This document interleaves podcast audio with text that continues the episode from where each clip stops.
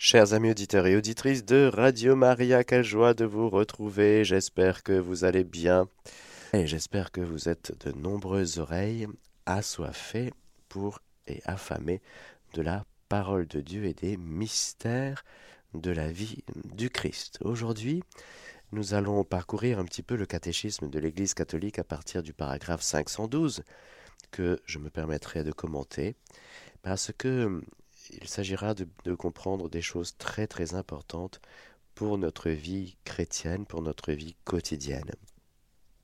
Nous avons vu, nous sommes dans le credo, je crois en un seul Dieu le Père Tout-Puissant, Créateur du ciel et de la terre, de l'univers visible et invisible. Et nous avons vu le, la création, le Père, le Fils, nous avons vu Jésus, la personne de Jésus, Jésus Sauveur, Jésus Seigneur, Jésus, vrai Dieu, vrai homme, et nous avons vu qu'avec l'incarnation, c'est l'incarnation rédemptrice qui commence. Et donc c'est le salut qui commence, non pas le vendredi saint, mais le salut commence le 25 mars, à la solennité de l'Annonciation, quand Marie donne son oui, donne son oui de tout son cœur et de, de toute sa chair, de toute sa personne, et que le Verbe se fait chair et il a habité parmi nous, il a dressé sa tente parmi nous, et à partir du moment où la deuxième personne de la Sainte Trinité assume notre nature humaine, et voilà que notre nature humaine, elle est complètement, frères et sœurs, ennoblie, transformée, sanctifiée, visitée. Oui, c'est par le mystère de l'incarnation, c'est toute la nature humaine, donc ma nature humaine à moi personnellement. Votre nature humaine, c'est la même que la mienne. Nous sommes visités tellement profondément par le Verbe fait chair. Aujourd'hui donc, nous poursuivons un petit peu et le catéchisme, paragraphe 512, nous dit ceci. Le symbole de la foi ne parle concernant la vie du Christ que des mystères de l'incarnation, conception et naissance, et de la Pâque, passion, crucifixion, mort, sépulture, descente aux enfers, résurrection, ascension. On est d'accord. Il ne dit rien explicitement des mystères de la vie cachée et publique de Jésus mais les articles de la foi concernant l'incarnation et la Pâque de Jésus éclairent toute la vie terrestre du Christ. Tout ce que Jésus a fait et enseigné depuis le commencement jusqu'au jour où il fut enlevé au ciel, comme nous disent les apôtres dans les actes des apôtres, est à voir à la lumière des mystères de Noël et de Pâques. C'est curieux ça. Noël et Pâques, la crèche et la croix et la résurrection. Le commencement, l'incarnation, le Verbe se fait chair, et à partir du moment où la deuxième personne de la Sainte Trinité prend notre nature humaine, voici que Jésus est vrai Dieu, vrai homme, et dans le fait qu'il soit vrai homme, eh bien, il a un vrai corps humain, une vraie âme humaine et il va vivre dans son humanité sainte et immaculée, impeccable au sens strict, il ne peut pas pécher, tout ce que va vivre Jésus va être rédempteur. Et nous allons le voir, toute la vie de Jésus, de son incarnation et pour toujours, jusqu'à sa Pâque, son ascension au ciel, eh bien, va impliquer non seulement lui, mais Marie, et puis tous les saints, et puis chacun de nous. Le Rédempteur, le Dieu fait homme, le Fils de Dieu fait homme, il va susciter en nous, j'allais dire, une union, une capacité de nous unir à lui et de le suivre et une capacité de recevoir en partage ce que lui, Jésus, vit dans son humanité. La catéchèse, selon les circonstances, déploiera toute la richesse des mystères de Jésus. Ici, il suffit d'indiquer quelques éléments communs à tous les mystères de la vie du Christ, pour esquisser ensuite les principaux mystères de la vie cachée et publique de Jésus. C'est merveilleux, frères et sœurs, de prendre le temps de mieux connaître Jésus, pour mieux l'aimer, pour mieux se laisser aimer par lui. Lorsqu'on réalise que notre vie sur terre, elle est faite pour être sertie, scellée dans cette alliance nouvelle et éternelle que Jésus a accomplie, a scellée dans son sang, il est venu chez les siens, nous dit Saint Jean, et les siens ne l'ont pas reconnu. Mais à tous ceux qui l'ont accueilli, il a donné le pouvoir de devenir enfants de Dieu.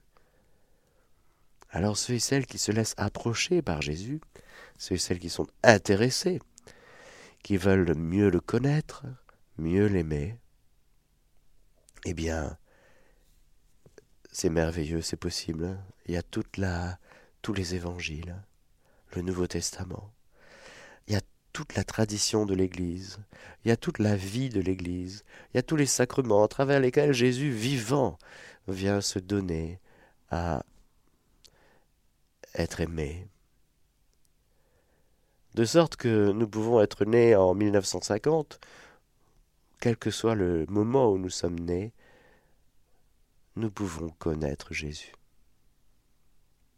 Même si on est né mille ans après, deux mille ans après, sa naissance. C'est pas grave. Pourquoi? Parce que Jésus est vivant et que tous les mystères de la vie du Christ sont pour nous. Toute la vie du Christ est mystère. Au paragraphe 514, il nous est dit beaucoup de choses qui intéressent la curiosité humaine au sujet de Jésus ne figure pas dans les évangiles. Presque rien n'est dit sur sa vie à Nazareth, et même une grande part de sa vie publique n'est pas relatée. C'est ce que nous dit Saint Jean par exemple à la fin de son évangile. Il y a encore tellement de choses que Jésus a faites. Je vais vous retrouver le passage. C'est au chapitre 20 de l'évangile selon Saint Jean, verset 30. Saint Jean nous dit ceci. Jésus a fait sous les yeux de ses disciples encore beaucoup d'autres signes qui ne sont pas écrits dans ce livre. Ceux-là ont été mis par écrit pour que vous croyiez que Jésus est le Christ, le Fils de Dieu, et pour qu'en croyant, vous ayez la vie en son nom. Donc, il y a plein de choses qui ne sont pas racontées dans les évangiles concernant Jésus. Il y a des choses qui nous échappent. Figurez-vous, 30 ans de vie cachée. Un jour après l'autre. Eh bien, on ne sait pas grand-chose. Dans la vie publique, trois ans de vie publique, tout n'est pas raconté. Mais ce qui a été mis par écrit, c'est pour que nous croyions que Jésus est le Christ, le Fils de Dieu, et pour qu'en croyant, nous ayons la vie. La vie en son nom. C'est une vie spéciale. C'est la vie divine, c'est la vie surnaturelle, c'est la vie chrétienne. Alors oui, c'est pourquoi les évangiles sont des hauts lieux pour connaître Jésus car euh, lorsque on peut prendre le temps de lire les évangiles, de les méditer, bien sûr, pas simplement d'en faire une exégèse, euh, j'allais dire à portée de main de, tout le monde, croyant ou pas. Mais pour le croyant, les évangiles sont plus que des écrits pour que vous ayez la vie en son nom et qu'en croyant vous ayez la vie en son nom. C'est-à-dire qu'à partir du moment où on se met à croire que Jésus est le Fils de Dieu, à croire en Jésus, à croire en ses paroles, eh bien du coup, Les paroles de Jésus ne sont pas simplement des messages d'amour. Hein. C'est parole de Dieu, puissance de Dieu. De sorte que, en méditant sur les évangiles, les gestes et les paroles de Jésus et les personnes, c'est-à-dire ses regards, tout ce que fait et dit Jésus, eh bien, cela nous transforme. La méditation des évangiles et de la vie de Jésus est une puissance transformante. Quand vous lisez un livre d'histoire, ça vous transforme aussi, d'une certaine manière, parce que tout ce qu'on lit, tout ce qu'on apprend, nous transforme. Mais là, à la différence d'autres livres, profanes, très intéressants, les paroles de Jésus sont les paroles du Fils de Dieu fait homme. C'est pourquoi C'est pourquoi lorsque nous parlons de la vie de Jésus, toute la vie de Jésus est mystère, c'est que pour le croyant, il peut aller beaucoup plus loin. Et encore une fois, se nourrir le cœur, se nourrir l'âme, et se laisser transformer par toutes les attitudes, toutes les paroles, les silences, la prière, tout ce que nous est dit de Jésus dans les évangiles est une puissance transformante. Lorsque nous disons que toute la vie du Christ est mystère, nous allons le voir, c'est un mot à bien comprendre ce que c'est le mystère. C'est un mot très employé pour nous chez les chrétiens. Dans le monde profane, on dit le mystère, c'est un mystère et c'est mystérieux. Mais pour nous, chrétiens, mystérion, c'est un secret. Ce sont les grands desseins de Dieu. La hauteur, la largeur, la profondeur, l'étendue. Tellement vaste du grand dessein de Dieu, non seulement sur nous, mais sur toute l'humanité et sur tout l'univers. Et ce grand mystère, caché pendant les siècles, nous est révélé. Il y a, donc l'aspect euh, caché, l'aspect d'une profondeur divine insondable, et l'aspect justement qui nous est révélé. Les mystères de Dieu nous sont révélés, nous allons le voir, et lorsque Dieu révèle des choses, lorsque Dieu se révèle, eh bien, il nous donne eh bien, de vivre de ce qu'il nous dit, de ce qu'il nous donne de connaître et de, de recevoir tout simplement. Je suis au paragraphe 515.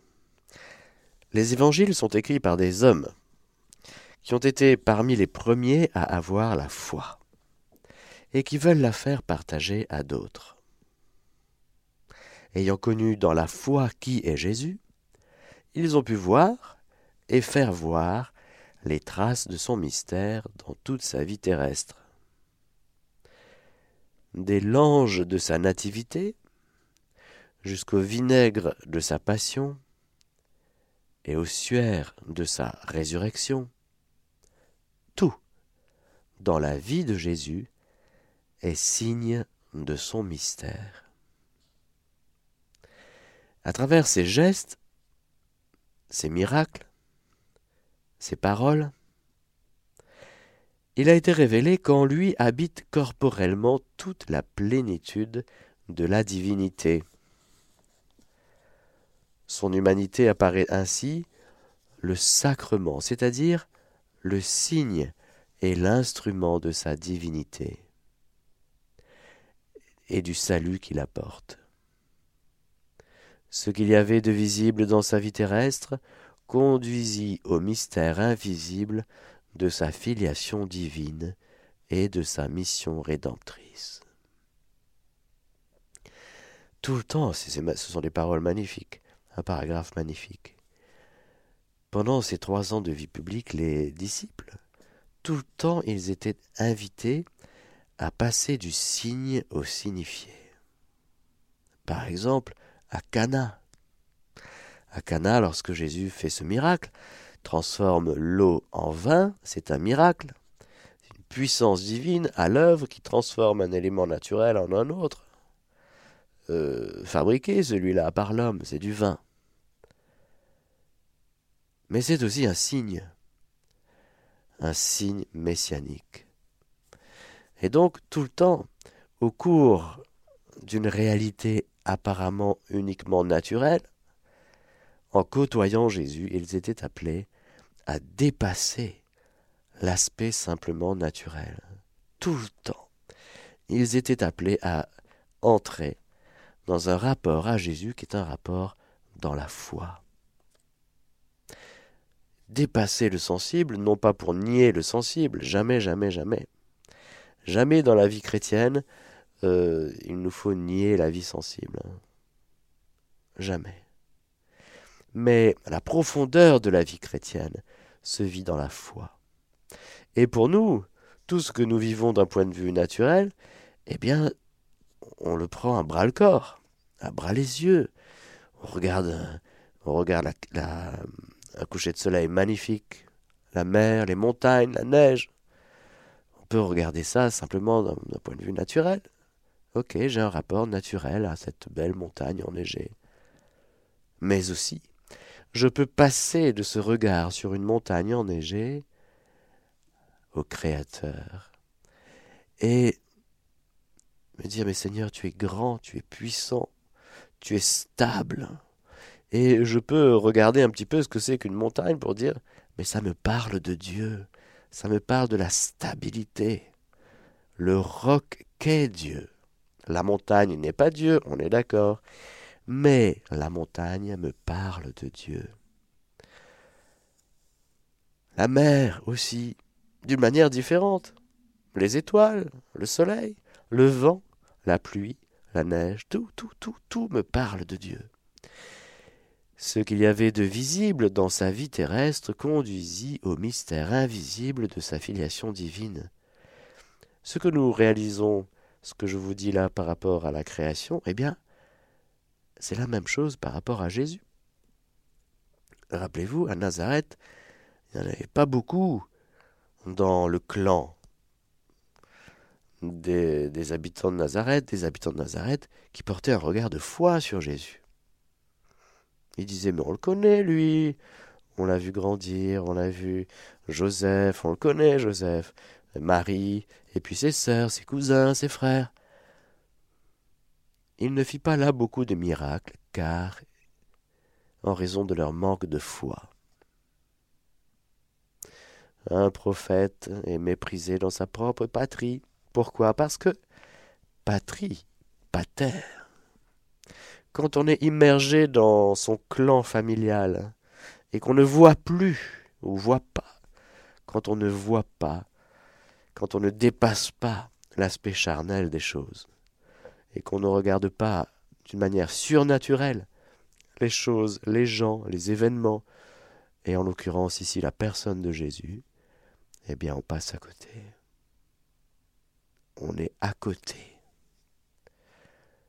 À côté de la profondeur de ce qui est en train de se vivre, de se révéler. Et beaucoup de personnes à l'époque de Jésus sont passés à côté du mystère de Jésus. Car pour entrer dans le mystère de Jésus, il fallait la foi.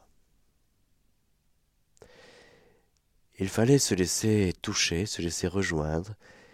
La foi est un don de Dieu d'abord, mais comme tout don de Dieu, eh bien, ça se reçoit, ça se pratique et ça se cultive. Et ce que nous vivons à l'égard de Jésus aujourd'hui, eh bien c'est la même chose qu'il y a 2000 ans. Il fallait décrypter, intelligere l'intelligence. Combien de fois Jésus dira mais cœur lent à croire et sans intelligence C'est pas possible ça. Vous connaissez les Écritures en plus. Vous connaissez plein de choses, et voilà que Dieu agit devant vous, et vous, ne voyez rien. Jérusalem, Jérusalem, combien de fois tu vas lapider les prophètes, tous ceux qui te sont envoyés? Jésus a tout fait, tout fait, tout dit pour que il puisse être accueilli. Car la foi, c'est ça, c'est accueillir l'envoyé du Père comme tel. Celui qui ne n'accueille pas Jésus comme l'envoyé du Père, le Fils de Dieu, fait chair, eh bien, il reste en dehors, oui. Peut-être qu'il est intéressé sur ce personnage, intéressant, certes, mais il n'entre pas dans la vie. Il n'entre pas dans cette vie du royaume de Dieu. Voici que le royaume de Dieu est advenu jusqu'à vous, convertissez-vous. C'est-à-dire, retournez-vous. Changez de regard, arrêtez de regarder tout avec simplement le regard naturel. Apprenez à recevoir les choses, à vivre les choses, les événements, tout avec un regard et une foi surnaturels. Les démons, par exemple, ils avaient la foi, mais une foi simplement sans, euh, sans charité. Ils savaient des choses sur Jésus. Pas tout, bien sûr. Pourquoi? Parce que, justement, la vie de Jésus est mystère, est restée cachée. Et comme dit, je crois que c'est saint Ignace d'Antioche, le mystère de Marie est resté caché aux yeux du démon parce que c'est un mystère que d'amour. C'est tellement amour et lumière, Marie, qu'il ne comprend rien. Pareil. Regardez euh, le démon qui vient s'attaquer à Jésus pendant euh, les quarante jours au monde des tentations. Pardonnez-moi l'expression, mais c'est pas très intelligent s'attaquer à Jésus. S'il savait vraiment, s'il connaissait vraiment qui était Jésus, il ne serait jamais venu. C'est parce que sa connaissance sur Jésus est très imparfaite qu'il se dit j'ai une chance. C'est que le démon voit Jésus comme euh, un homme avec, du pouvoir, un homme, euh, oui, il y a de la lumière. Mais il ne saisit pas tout, il sait des choses. Tu es le Saint de Dieu. Mais c'est une connaissance froide et qui le terrorise et qui le fait attaquer. Le regard de foi dont je parle, ce n'est pas simplement un regard de foi naturel comme celui des démons. Par exemple, savoir que Dieu est créateur. Bon, ça c'est juste être intelligent. Mais la foi aussi nous révèle, bien sûr, que Dieu est créateur. La foi dont je parle, elle est surnaturelle, c'est-à-dire informée par la charité. La dimension de l'amour est très importante, et même capitale, lorsque nous parlons de la foi, de la foi chrétienne, de la foi judéo-chrétienne. Accueillir Dieu qui se révèle nécessite d'avoir un cœur aimant, qui se laisse toucher, un cœur qui a cette ouverture à l'égard de ce qui le dépasse.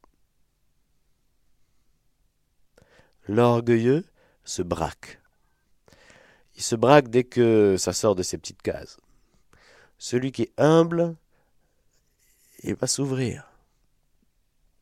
L'humilité est très importante pour accueillir le mystère de Dieu. Alors voilà que comme dit le catéchisme, paragraphe 516, euh, toute la vie du Christ est révélation du Père. C'est très important ça. Ses paroles et ses actes, ses silences et ses souffrances, sa manière d'être et de parler, Jésus peut dire Qui me voit, voit le Père. Et le Père, celui-ci est mon Fils bien-aimé, écoutez-le. Notre Seigneur s'est en fait homme pour accomplir la volonté du Père. Les moindres traits de ces mystères nous manifestent l'amour de Dieu pour nous. Qui me voit, voit le Père. C'est impressionnant. Il dira le Père et moi, nous sommes un.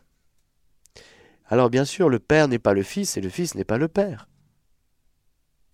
Mais quand Jésus dit qui me voit voit le Père, ça veut dire quoi? Eh bien, ça veut dire justement qu'à travers tous les, tout ce que fait Jésus, tout ce que dit Jésus, tout ce que vit Jésus, eh bien nous communique la bonté du Père, sa miséricorde, sa justice, sa, sa tendresse, sa patience.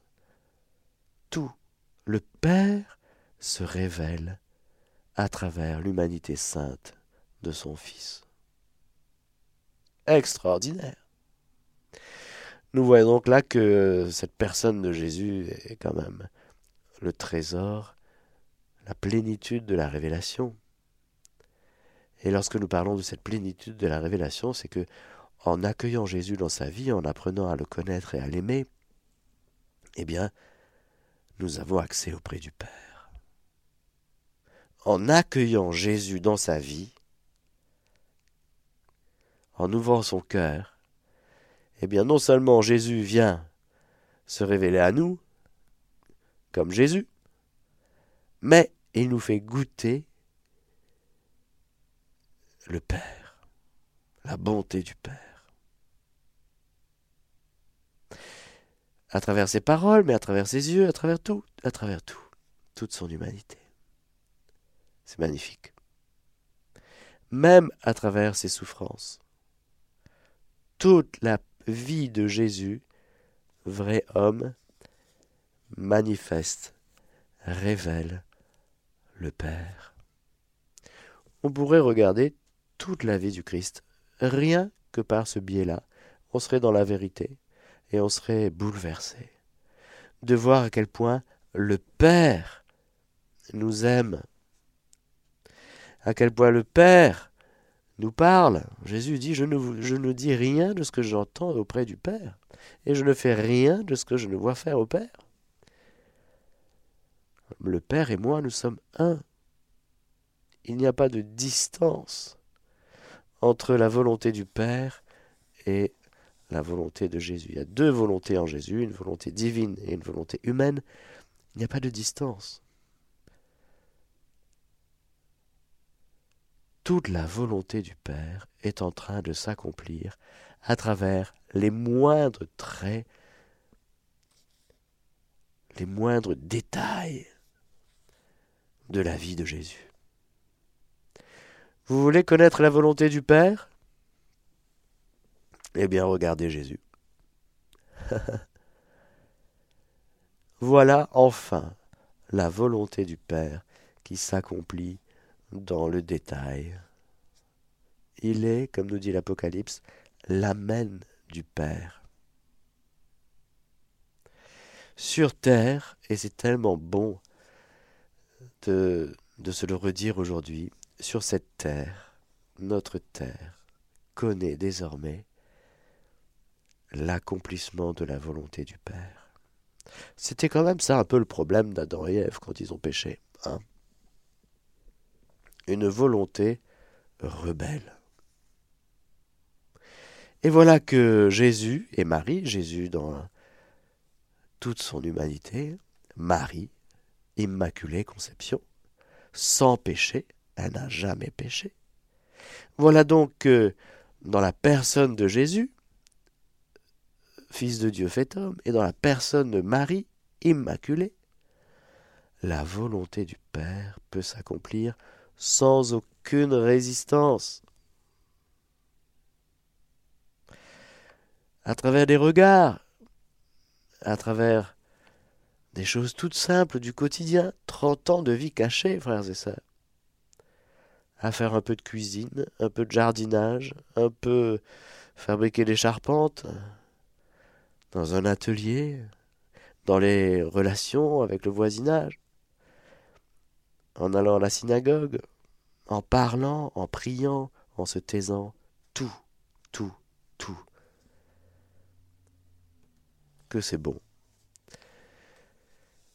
toute la vie du Christ, après nous avoir dit que toute la vie du Christ est révélation du Père, le catéchisme de l'Église catholique nous dit toute la vie du Christ est mystère de rédemption.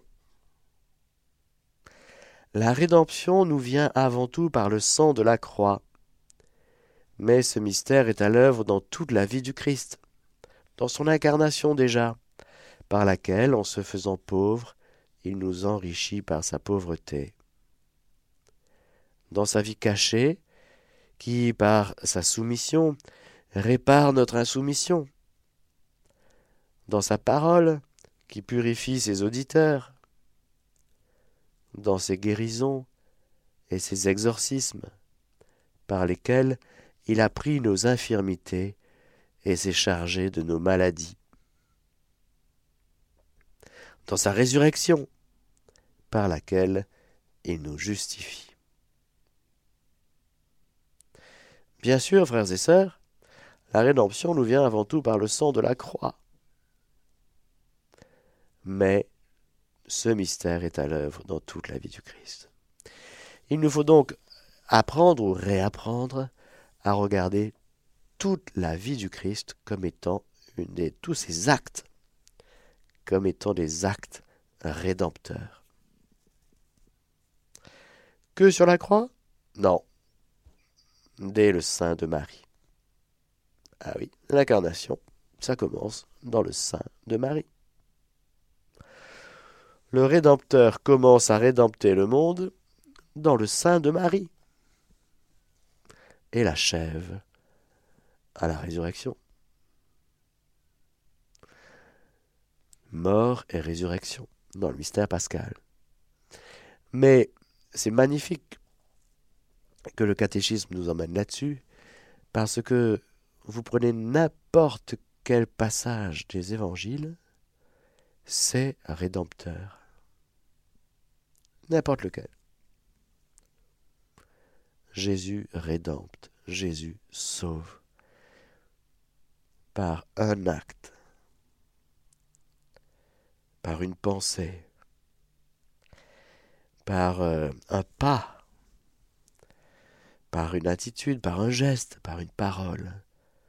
Tout dans la vie de Jésus rédempte et rédempteur. Alors là, vous comprenez que ça va très très loin. Vous, comprenez Vous touchez un petit peu avec moi l'amplitude du mystère du Christ. Vous comprenez que c'est le trésor, c'est le trésor de l'Église. C'est le trésor du monde. Oui. C'est le trésor de l'univers. Le mystère du Christ. Même dans ses souffrances, dans son enfance, son adolescence, sa vie adulte, tout. Donc, les traits communs des mystères de Jésus, c'est de révéler le Père, c'est la rédemption, et aussi la récapitulation. Toute la vie du Christ est mystère de récapitulation, nous dit le catéchisme. Tout ce que Jésus a fait, dit et souffert avait pour but de rétablir l'homme déchu dans sa vocation première. Citation de Saint Irénée de Lyon. Lorsqu'il s'est incarné et s'est fait homme, il a récapitulé en lui-même la longue histoire des hommes et nous a procuré le salut en raccourci. De sorte que ce que nous avions perdu en Adam, c'est-à-dire d'être à l'image et à la ressemblance de Dieu, nous le recouvrions dans le Christ Jésus. C'est d'ailleurs pourquoi le Christ est passé par tous les âges de la vie, rendant par là à tous les hommes la communion avec Dieu. Cet aspect de la récapitulation est très important, parce que le Christ est la tête. Il y avait une première tête, si vous voulez, Adam et Ève. Ils avaient une grâce capitale, comme on dit, de, caput la tête. grâce capitale, ça ne veut pas dire simplement une grâce très importante. Ça veut dire, comme les péchés capitaux, si vous voulez, un péché capital, c'est un péché tête, c'est-à-dire qui engendre, c'est-à-dire qui doit informer aussi tout, tout, tout ce qui vient après.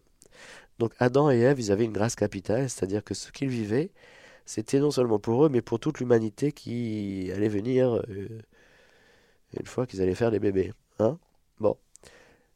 Alors le problème, c'est que ils ont péché, et après, ils ont fait des bébés. Hmm. Donc, toute la nature humaine a été contaminée. Pourquoi? Parce qu'ils avaient une grâce capitale. Et la bonne nouvelle, c'est que tous meurent en Adam, nous sommes tous morts en Adam, mais que nous sommes tous vivants dans le Christ. Le Christ est le nouvel Adam, Marie la nouvelle Ève. Et donc nous retrouvons dans le Christ qui est désormais notre tête. Ce n'est plus Adam. Quand je dis Adam, c'est Adam et Ève. Ce n'est plus Adam et Ève qui sont nos, nos parents, notre tête, notre source. C'est le Christ. Très important de comprendre ça dans sa vie concrète, personnelle. Ma tête, c'est-à-dire ma source, ce n'est plus Adam. C'est le Christ. C'est le nouvel Adam. Dans les exemples concrets, lorsque ça va pas trop bien, est-ce que nous avons recours au Christ qui est venu tout récapituler? C'est-à-dire, il est la tête de l'Église, mais il est la tête du corps, nous sommes les membres de son corps. Et la tête, c'est la source. C'est bon de savoir que désormais je n'ai plus de, compte à rendre à Adam. C'était la grande culpabilité des enfants. La grande culpabilité d'Ève, d'Adam.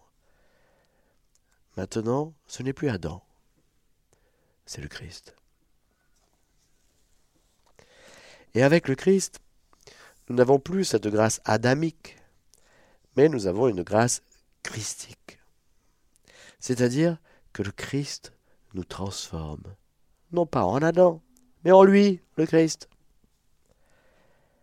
Nous retrouvons l'image et la ressemblance de Dieu avec lui, avec ce Jésus dont nous parlons.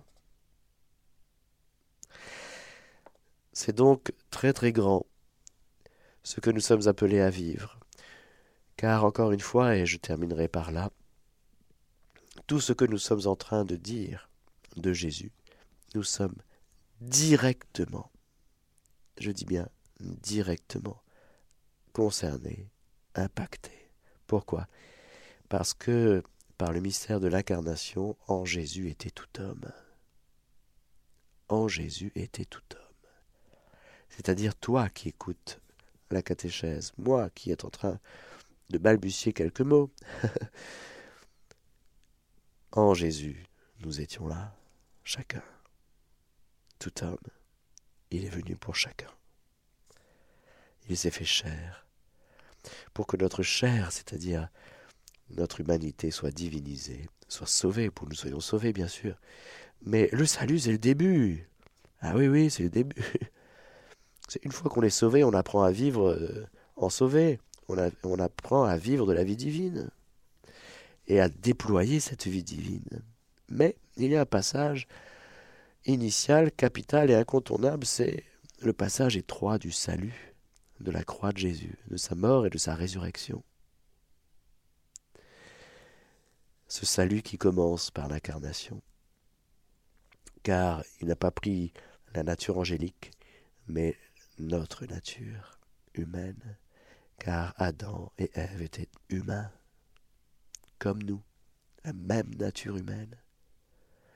Merci Jésus d'être celui qui nous révèle le Père, d'être notre Rédempteur, d'être celui qui récapitule toutes choses en toi et qui du coup peut être source d'une vie nouvelle. Le Père et le Fils ont envoyé l'Esprit Saint pour que nous puissions vivre dans, dans le Saint-Esprit et découvrir de plus en plus l'étendue de ce qui se passe dans le Christ et qui est pour moi. Amen. Alléluia. Je suis au paragraphe 519. Toute la richesse du Christ est destinée à tout homme et constitue le bien de chacun. Waouh euh, Toi qui écoutes Radio Maria en ce moment, cette phrase, elle est pour toi. Toute la richesse du Christ est destinée à tout homme et constitue le bien de chacun. Ton bien, c'est la richesse du Christ. C'est tout le Christ. Prends le Christ. Prends-le. Prends tout le Christ. Ne prends pas que un bout, ne prends pas que ses guérisons, ne prends pas que ses miracles, ne prends pas que ses yeux, ses beaux yeux. Prends tout, prends tout, prends tout, prends tout le Christ. C'est le Père qui nous le dit à chacun. Le Père nous dit à chacun aujourd'hui, prends mon fils. Prends mon fils. Prends tout, prends tout. Pas que la résurrection. prends un peu la passion aussi, prends la croix. Oui. Prends, mais pas que, pas que. Prends la vie cachée. Prends tout, prends tout. Le Christ, tout le Christ est pour toi. Le Christ n'a pas vécu sa vie pour lui-même, mais pour nous. De son incarnation pour nous les hommes et pour notre salut jusqu'à sa mort pour nos péchés, et à sa résurrection pour notre justification. Maintenant encore, il est notre avocat auprès du Père, étant toujours vivant pour intercéder en notre faveur. Avec tout ce qu'il a vécu et souffert pour nous une fois pour toutes, il reste présent pour toujours devant la face de Dieu en notre faveur. En toute sa vie, Jésus se montre comme notre modèle. Il est l'homme parfait qui nous invite à devenir ses disciples et à le suivre. Par son abaissement, il nous a donné un exemple à imiter. Par sa prière, il attire à la prière. Par sa pauvreté, il appelle à accéder librement accepter librement pardon, le dénuement et les persécutions. Tout ce que le Christ a vécu, il fait que nous puissions le vivre en lui et qu'il le vive en nous. Alors, cette phrase, vous devez la graver comme euh, un secret de vie. Je répète, c'est au paragraphe 521 tout ce que le Christ a vécu, il fait que nous puissions le vivre en lui et qu'il le vive en nous. Magnifique. Par son incarnation, le Fils de Dieu s'est en quelque sorte uni lui-même à tout homme, c'est ce que je vous disais. Nous sommes appelés à ne faire plus qu'un avec lui, ce qu'il a vécu dans sa chair pour nous, et comme notre modèle, il nous y fait communier comme les membres de son corps. S'ensuit une citation de Saint Jean-Eudes. Saint Jean-Eudes qui nous dit Nous devons continuer et accomplir en nous les états et mystères de Jésus, et le prier souvent qu'il les consomme et accomplisse en nous et en toute son Église. Car le Fils de Dieu a dessein de mettre une participation et de faire comme une extension et continuation de ces mystères en nous et en toute son Église, par les grâces qu'il veut nous communiquer et par les effets qu'il veut opérer en nous par ces mystères. Et par ce moyen, il veut les accomplir en nous.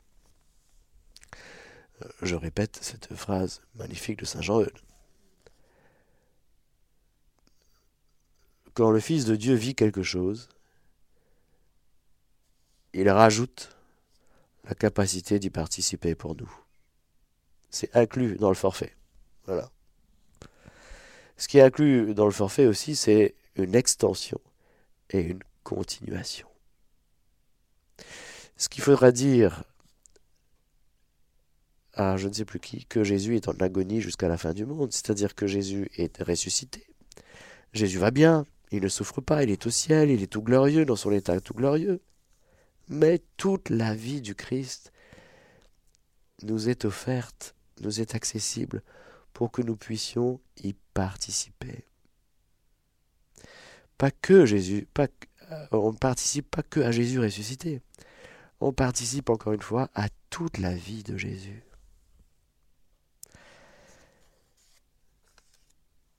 C'est magnifique. Alors merci Jésus de nous donner de vivre des choses aussi grandiose, et avec nos pauvres personnes, telles que nous sommes. Nous sommes d'accord et nous sommes partants, Seigneur, de déballer davantage ce cadeau que tu es pour nous. Merci, Jésus, de nous donner ta vie en partage. Que le Seigneur Tout-Puissant vous bénisse, le Père, le Fils et le Saint-Esprit. Amen. Chers auditeurs de Radio Maria, c'était la catéchèse du Père Mathieu que vous pouvez réécouter en podcast sur notre site internet www.radiomaria.fr.